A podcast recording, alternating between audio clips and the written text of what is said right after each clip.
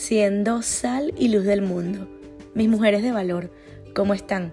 Sé que en estos momentos muchas de nosotras estamos pasando por pruebas, otras dirán que no. Quiero compartirles este versículo bíblico para que aprendamos juntas lo que quiere decir la sal y la luz. En Mateo 5:13 dice, ustedes son la sal de la tierra, pero si la sal se vuelve insípida, ¿cómo recobrará su sabor? Ya no sirve para nada, sino para que la gente la deseche y la pisotee.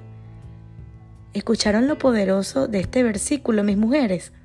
Así como ustedes aprenden, yo también. ¿Y saben por qué?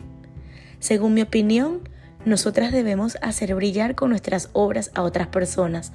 Podemos incluir a nuestra familia, a nuestros amigos, a nuestras amigas y con nuestro ejemplo de mujeres virtuosas, seguras y emprendedoras, ellos verán todos nuestros logros y esos cambios que a la final pueden ser de amor, de perdón, trabajo, fidelidad, cordialidad, amistad.